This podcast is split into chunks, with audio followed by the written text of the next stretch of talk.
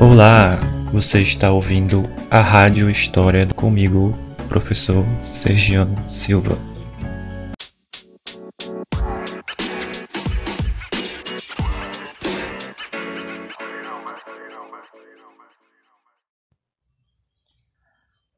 Pessoal, aqui quem fala é o professor Sergiano Silva. Uh, dando início à nossa semana de conteúdos, e retomando aquilo que eu falei para vocês na semana passada, é, a gente vai passar uns três meses revisando o conteúdo do ano passado, conteúdo da série passada, porque a, a Secretaria de, de, de Educação achou interessante que a gente passasse esse conteúdo de revisão por conta do, dos problemas do, da pandemia em 2020. A gente sabe que foi muito complicado para os professores, para os alunos, para a gestão da escola. E para que vocês não tenham perdido nenhum conteúdo do, do ano passado, da série passada que vocês fizeram, é, foi elaborado um, um calendário para que, a, que a gente expusesse para vocês uh, os conteúdos do, da, da série que vocês fizeram no passado. Então, para vocês que são do oitavo ano, vocês vão rever uh, o que vocês aprenderam no sétimo ano, pelo menos durante esses três meses iniciais, ok? Essa forma de dar aula é, por áudio, é, através de podcast, é uma forma nova que eu estou elaborando. Eu estou por passar para outras séries também. Eu espero que vocês gostem, tirem mais proveito, porque assim eu já acho mais, mais proveitoso, porque o conteúdo é passado mais limpo. E qualquer dúvida que vocês tiverem, vocês podem perguntar pelo WhatsApp também. Então, eu passando o conteúdo aqui, se você, vocês ouvem, vocês podem parar para ouvir, dar um, tomar um água, uma coisa assim, voltar, dar um play de novo. E se vocês tiverem alguma dúvida ouvindo esse áudio, vocês podem perguntar para mim no WhatsApp, ok? Bem, para começar o conteúdo para vocês do sétimo ano, a gente vai falar sobre a formação dos Estados europeus que é basicamente no momento que a, a modernidade ocidental começa a aflorar na Europa. É, revisando um pouco para vocês, eu acho que vocês devem se lembrar, na história a gente divide o tempo de acordo com vários marcos históricos e em vários períodos históricos, que a gente chama de idades. Vocês devem ter estudado no sexto ano a, a Idade Antiga. Aliás, vocês estudaram a pré-história, que a gente estuda os inícios da humanidade. A Idade Antiga, que a gente estuda várias civilizações da Ásia, enfim, o Egito, Pérsia, Roma, Grécia. E no sétimo ano vocês começam a ver um pouco sobre a Idade Média, que é outro período, e começam a ver sobre a Idade Moderna. Então a gente vai revisar um pouco do início dessa Idade Moderna, ok? Então, para que vocês se lembrem. É, aliás, é um, eu queria que vocês, nessas aulas, pegassem um caderno e fossem anotando algumas coisas que eu peço para vocês anotarem, tá? Não precisa anotar tudo. Vocês peguem o caderno de vocês, pegam uma canetinha, uma caneta e vocês podem escrever até isso que eu falei para vocês. Existem várias idades na história. A primeira, a primeira idades ou períodos na história. O primeiro período é a pré-história, o segundo período é a antiguidade, o terceiro período é a modernidade. E o último período que a gente vive até hoje é a contemporaneidade. Aqui, a partir de agora, a gente vai estudar um pouco da modernidade, ok? O período moderno começou há centenas de anos atrás. Ele nasceu depois da Idade Média, mais ou menos no século XIV, século XV, ou seja, mais de 500 anos atrás. A, a Idade Moderna é chamada de moderna porque ela se diferenciaria da Idade Média. Ah, eu quero lembrar para vocês que esses períodos que eu falei, pré-história, antiguidade, idade moderna, idade contemporânea, é uma forma de dividir o tempo e a história a partir da história da Europa, ok? Então, a gente no Brasil, a gente usa como referência essa história europeia ocidental mas são características históricas mais específicas da Europa. Mas a gente estuda mesmo estando aqui no Brasil, porque a gente tem muita influência da cultura europeia. Então, as pessoas, os europeus, chamavam de, de Idade Moderna porque o moderno significa o novo.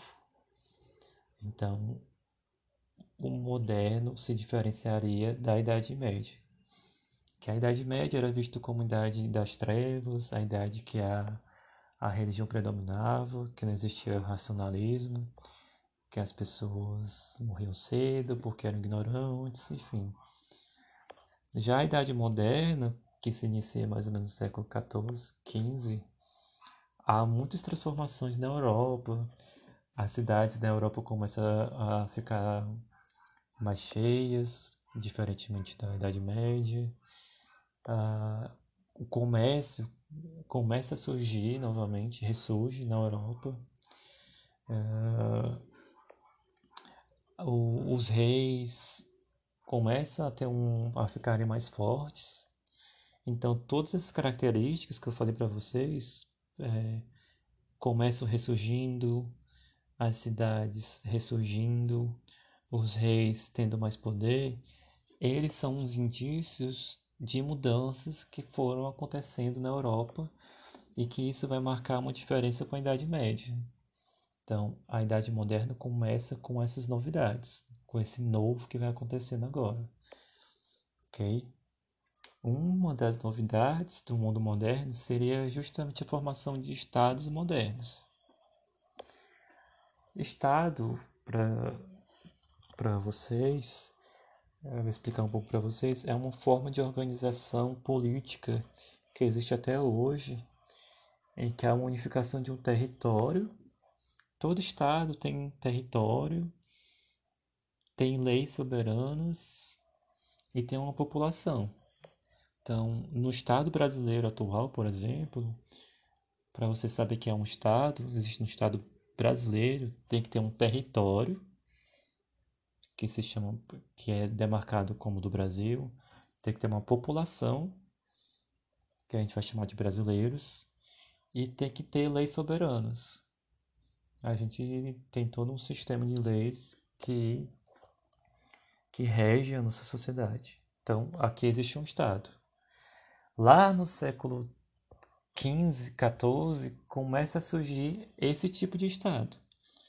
Por isso, essa novidade esse novo, que era o Estado moderno, é uma das formas de diferenciar a modernidade da Idade Média. Ok? Espero que vocês tenham entendido essa diferença. Então, começa a surgir Estado moderno no século XIV, XV. Esse Estado se caracteriza porque tem na época, diferentemente de hoje, na época começa a existir um rei com vários poderes, vai ter uma delimitação de um território e vai ter uma delimitação de uma população. Então, a formação desses estados modernos vai diferenciar a modernidade da Idade Média. Por quê? Porque na Idade Média não existia Estado unificado. Na Idade Média, era como se existissem, existissem vários, vários municípios pequenos que eram autônomos. Então não existia um país específico na Idade Média. Existiam praticamente grandes fazendas que eram dominadas pelo seu feudal e nesses territórios do seu feudal, ele que colocava a lei. Não existia um soberano, não existia uma população específica. Então, não existia um Estado na época da Idade Média. Só foi surgir o Estado exatamente na modernidade. Alguns estados começaram a surgir na modernidade, não todos. A gente vai ver aqui alguns. Na Europa Ocidental, os primeiros estados surgiram ao longo da modernidade. Esses estados não se consolidaram do dia para a noite, mas resultaram de um período de grandes mudanças políticas. Então a gente vai aprender como é que surgiram esses estados. Como é que na época feudal não existia estado e na modernidade começou a existir. Na Península Ibérica, a Península Ibérica, pessoal, é onde fica Portugal e Espanha, tá? Lá na Europa. A formação das monarquias nacionais foi resultado de lutas entre cristãos e mouros. Mouros era como chamavam os muçulmanos. Nesta luta, conhecida como Reconquista, os cristãos avançaram sobre os territórios mouros e neles fundaram vários reinos, entre os quais destacavam os de Leão, Castela, Navarra e Aragão. Então, é, eu estou falando aqui um pouco da, do surgimento do, dos estados da Península Ibérica. Okay? Como é que surgiu o estado de Portugal e como é que surgiu o estado da Espanha. Naquela época, no século XIII, por aí, nos anos mil, cento e pouco, do século XII, naquela, naquele território ali existiam vários muçulmanos que dominavam a região. Então, os, os cristãos expulsaram esses muçulmanos da região e começaram a fundar vários reinos. Essa expulsão é chamada de Reconquista. Durante a, as guerras de Reconquista, o rei de Castela, que era uma região onde hoje está a Espanha, concedeu a Henrique de Borgonha, nobre da região da França que havia lutado junto com os castelhanos, o governo do condado portucalense. Em 1139, Afonso Henrique, filho de Henrique de Borgonha, proclamou a independência do condado, que passou a ser chamado Reino de Portugal, consolidando a monarquia centralizada, a primeira monarquia centralizada na Europa. Ou seja, pessoal, quando os cristãos da Península Ibérica expulsaram os, os muçulmanos, começaram a surgir vários reinos lá, pequenos reinos, Dentre eles surgiu um reino chamado Condado Portucalense. E em 1139, ou seja, no século XII, é, surgiu um rei nesse condado e ele chamou o condado de Reino de Portugal. E nesse ano, então, surgiu o primeiro reinado, a primeira monarquia centralizada da Europa. A formação precoce do Estado português e de suas instituições possibilitou a formação de atividades comerciais e fortalecimento da burguesia nacional. Lembra quando eu falei para vocês sobre o surgimento do comércio? Pois é. Os burgueses eram os comerciantes da época e eles começaram a ficar muito mais fortes com o surgimento desse Estado, desse Estado nacional, no caso, o Estado Nacional Português. Então, esse foi o surgimento da, do Estado moderno de Portugal. Resumindo, ele surgiu no século XII através das lutas de reconquista contra os muçulmanos. Vocês podem até escrever no caderno isso aqui. O Estado moderno de Portugal surgiu através da luta de reconquista expulsando os muçulmanos da Península Ibérica, ok? Agora vou falar para vocês como é que surgiu o Estado moderno da França. Na França, o processo de centralização do poder começou no século XII, lá pelos anos 1100 e quantos, 1100 e tanto, quando o rei Felipe Augusto unificou a moeda em todo o território iniciou a formação de um exército nacional e adotou outras medidas que favoreceram a burguesia em detrimento da nobreza feudal. Então, na França ocorreu a mesma coisa. O rei começou a ficar forte, ele começou a impor uma única lei em todo o território francês. E quando ele começa a fazer isso, começa a, é, surgir um território próprio para a população francesa. Então, existia uma população francesa, existia um território francês e existia um soberano francês, nesse caso era um rei. Então, ele unificou todo o território, tornou o que antes eram vários, vários, vários feudos se tornou um país só, um território só. Então ele unificou o território. Ele também criou um exército nacional próprio, que antes cada senhor feudal tinha o seu próprio exército. Agora não. Já que existe um país, um território e um estado, é, o rei pode ter um exército nacional. Então, cada, cada, cada senhor feudal ter o seu próprio exército, o país, o Estado França, vai ter um exército próprio, um exército unificado. Ok? Na Inglaterra, o processo também foi mais ou menos igual. Eu falei para vocês, então, como é que surgiu o Estado, o Estado moderno de Portugal, como surgiu o Estado moderno da França e agora eu vou falar para vocês como surgiu o Estado moderno da Inglaterra. Na Inglaterra, a centralização monárquica recebeu um forte impulso no século XII, ou seja, na mesma época lá da França também e, da, e de Portugal. Sob o reinado de Henrique II, a, a Inglaterra começou a, a centralizar o seu poder. Então, esse rei Henrique II estabeleceu tribunais reais, enfraquecendo o poder judiciário da, judicial da nobreza. Então, vocês estão vendo aqui, sempre quando há unificação um território nacional, há o surgimento do Estado. Então, o rei Henrique II da Inglaterra, ele colocou uma só lei, uma só justiça em todo o território inglês.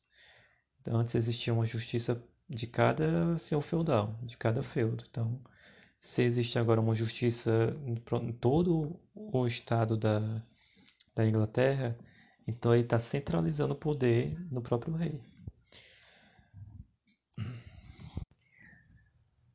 O filho desse rei Henrique II, que tem um nome muito, muito engraçado, que é João Sem Terra, o nome dele, João Sem Terra, ele passou a cobrar muitos impostos dos nobres. Então, os nobres começaram a entrar em conflito com esse rei.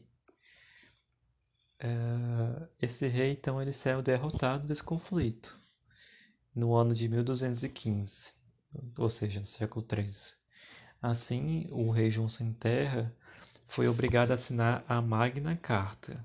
Essa Magna Carta é um documento que estabelecia os limites do poder real Reconhecida como um dos primeiros documentos legais a registrar a garantia de liberdades universais, a Magna Carta inspirou a redação de várias constituições posteriores.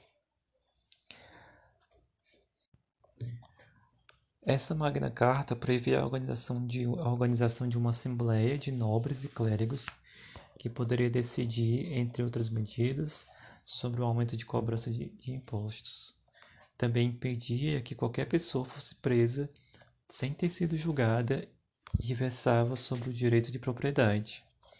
Então, no século XIII, quando os nobres entram em conflito com o rei e quando o rei acaba sendo derrotado, a Inglaterra passa a ser estruturada de acordo com uma constituição, por uma lei.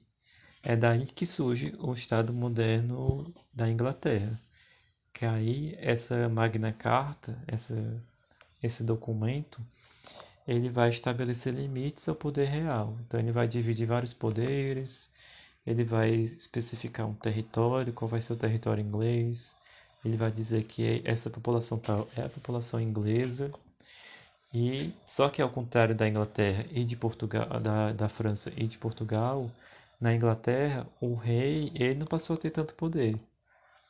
Ele teve um poder mais limitado. Só que apesar disso, é, aliás, por conta disso, o, o Estado moderno inglês começou a surgir, porque a partir daí passou a ser estruturado um poder específico, ok? Então, resumindo, a, a criação de estados modernos ela começa a surgir entre alguns, em alguns países da Europa, não são todos, e, ele, e ela demarca uma diferença entre a modernidade e a Idade Média. Então, nesses países, esses que eu citei, Portugal, Inglaterra e França, também tem outro país, a Espanha também surgiu nessa época, o Estado espanhol. Então, esses países, principalmente, esses quatro países, eles começam a ter uma estrutura de poder diferente da de outros países, de outros lugares da Europa. Porque é, com eles surge uma forma diferente de organizar o poder, que é o que a gente chama de Estado moderno, que existe uh, umas características até hoje. Os países hoje em dia têm muitas, têm muitas características que vieram desse processo de unificação e de, e de modernização do Estado dessa época que eu estou falando, lá no século XII e XIII. Então, quando a gente estuda história, a gente tem que perceber que muito do que a gente tem hoje em dia, da organização das coisas, como a gente pensa, como a sociedade é organizada, ela passou por um processo muito grande. Processos que duraram até de 4 mil anos atrás, 300 anos atrás, 500 anos atrás, que sobreviveu até hoje. E é por isso que a gente estuda história, para a gente compreender como é, como é que as coisas chegaram a estar como, como é hoje. Como a gente se organiza hoje em dia, baseado em, em, em sociedades que se organizaram de modo semelhante no passado, ok? Então, resumindo, essa foi a aula do, de hoje. É, eu espero que vocês tenham gostado. Uh, toda vez que eu fizer esse tipo de aula por áudio, eu vou colocar no máximo 20 minutos para vocês não se cansarem muito. Uh, Qualquer dúvida que vocês tiverem, vocês podem me falar, me perguntar pelo WhatsApp. E, e é isso.